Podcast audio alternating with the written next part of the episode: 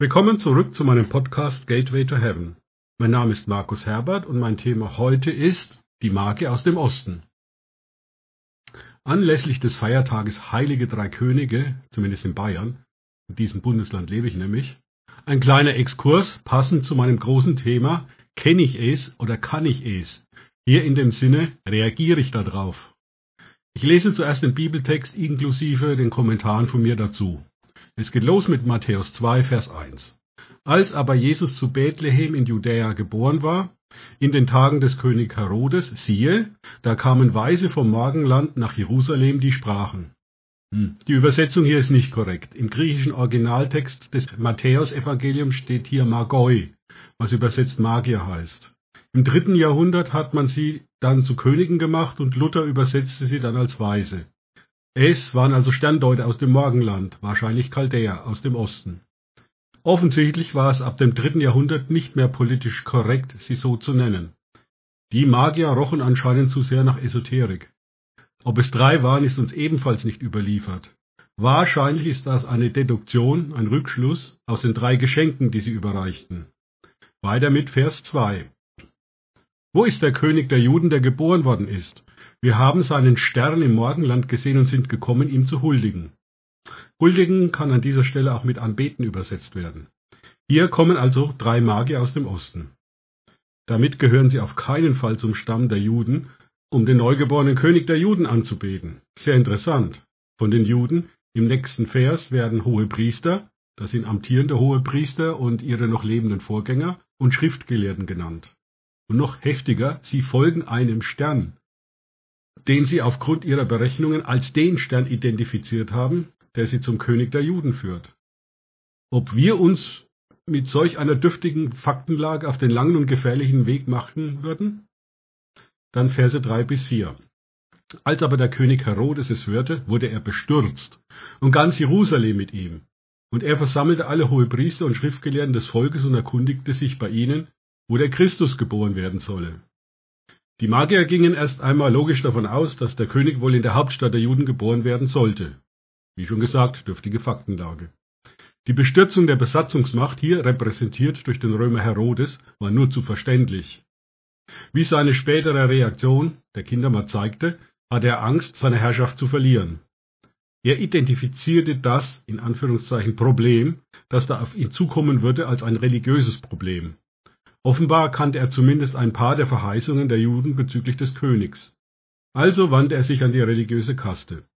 Weiter mit den Versen 5 und 6. Sie aber sagten ihm, zu Bethlehem und Judäa, denn so steht es durch den Propheten geschrieben, Zitat, und du, Bethlehem, Land Juda, bist keinesfalls die geringste unter den Fürsten Judas, denn aus dir wird ein Führer hervorkommen, der mein Volk Israel hüten wird. Volltreffer aus Micha 5.1 hundertprozentige Erfüllung der Prophetie. Was dann allerdings geschieht, lässt mich fassungslos zurück. Die religiösen Oberhäupter legen die Prophetie aus Micha 5, Vers 1 korrekt aus. Und dann? Nichts, nada. Vor ihren Augen, besser Ohren, erfüllt sich gerade eine alte Prophetie aus dem Buch des Propheten Micha. Es war 500 Jahre her, dass Gott durch einen Propheten mit ihnen gesprochen hatte. Danach Funkstille. Sie erwarteten sehnlichst den verheißenen König. Der sollte sie von der Besatzungsmacht, den Römern, befreien.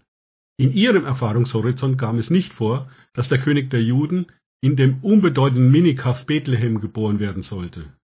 Und das, obwohl sie schon wahrscheinlich 500 Jahre auch im Buch Micha in ihren Synagogen vorgelesen hatten und es auslegten. Es schaut so aus, dass zu viel Auslegen der Schrift uns blind macht für die Erfüllung. Könnte das sein? Verse 7 und 8. Dann berief Herodes die Weisen heimlich und erforschte genau von ihnen die Zeit der Erscheinung des Sternes. Und er sandte sie nach Bethlehem und sprach, zieht hin und forscht genau nach dem Kind. Wenn ihr es aber gefunden habt, so berichtet es mir, damit auch ich komme und ihm huldige. Herodes roch anscheinend den Braten, dass die religiöse Kaste keinerlei Anstalten machte, zumindest einen Repräsentanten nach Bethlehem zu schicken, so wandte er sich wieder an die Magier.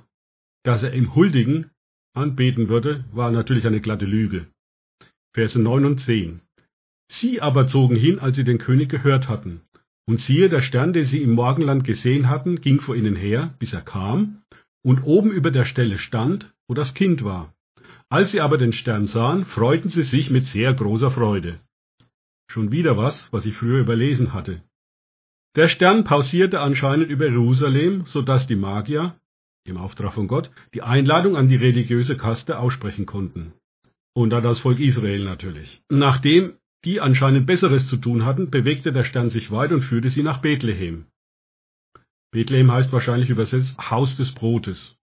Jesus selbst bezeichnete sich als das lebendige Brot, das aus dem Himmel herabgekommen ist, in Johannes 6,51. Dass die Magier sich mit großer Freude freuten, ist nur zu verständlich nach der langen und gefährlichen Reise bei dürftiger Faktenlage. Sie waren am Ziel ihrer Reise angelangt. So, und der Stern blieb jetzt auch noch stehen. Er hatte seinen Zweck erfüllt. Auch die Sterne dienen Gott. Vers 11. Und als sie in das Haus gekommen waren, sahen sie das Kind mit Maria, seiner Mutter, und sie fielen nieder und huldigten ihm, und sie öffneten ihre Schätze und opferten ihm Gaben, Gold, Weihrauch und Myrrhe. So sorgte der himmlische Vater für seinen Sohn. Er schickte Magier aus dem Osten los nach Bethlehem, damit sie ihn anbeten und sehr wertvolle Geschenke überreichten. Die brauchten Jesus, Maria und Josef kurz danach, weil sie wegen des Mordkomplotts von Herodes, der alle Kinder unter zwei Jahren gebot zu töten, nach Ägypten fliehen mussten. Damit waren die übernatürlichen Wunder noch nicht zu Ende. Vers 12. Und als sie im Traum eine göttliche Weisung empfangen hatten, nicht wieder zu Herodes zurückzukehren, zogen sie auf einem anderen Weg in ihr Land. Gott spricht so einfach zu den Magiern in einem Traum, sagt ihnen seine göttliche Weisung und die hören auf Gottes Stimme. Hallo? Das waren Magier aus dem Osten, Heiden, also nicht aus Gottes Volk. Das sollte uns schwer zu denken geben. Hören wir auf Gottes Stimme? Vor allem, wenn Gott uns mit nicht erwarteten Möglichkeiten anspricht? Hier war es ein Stern und ein Traum mit göttlichen Weisungen. Oder sind wir so verblendet wie die hohen Priester und Schriftgelehrten, weil wir es so nicht erwarten, weil wir denken, wir wüssten schon alles? Meine Empfehlung, denke nicht, du wüsstest schon alles, sonst geht eine göttliche Begegnung an dir vorbei und du merkst nichts davon. Danke fürs Zuhören. Denkt bitte immer daran, kenne ich es oder kann ich es? Im Sinne von, erlebe ich es? Oder hier reagiere ich darauf.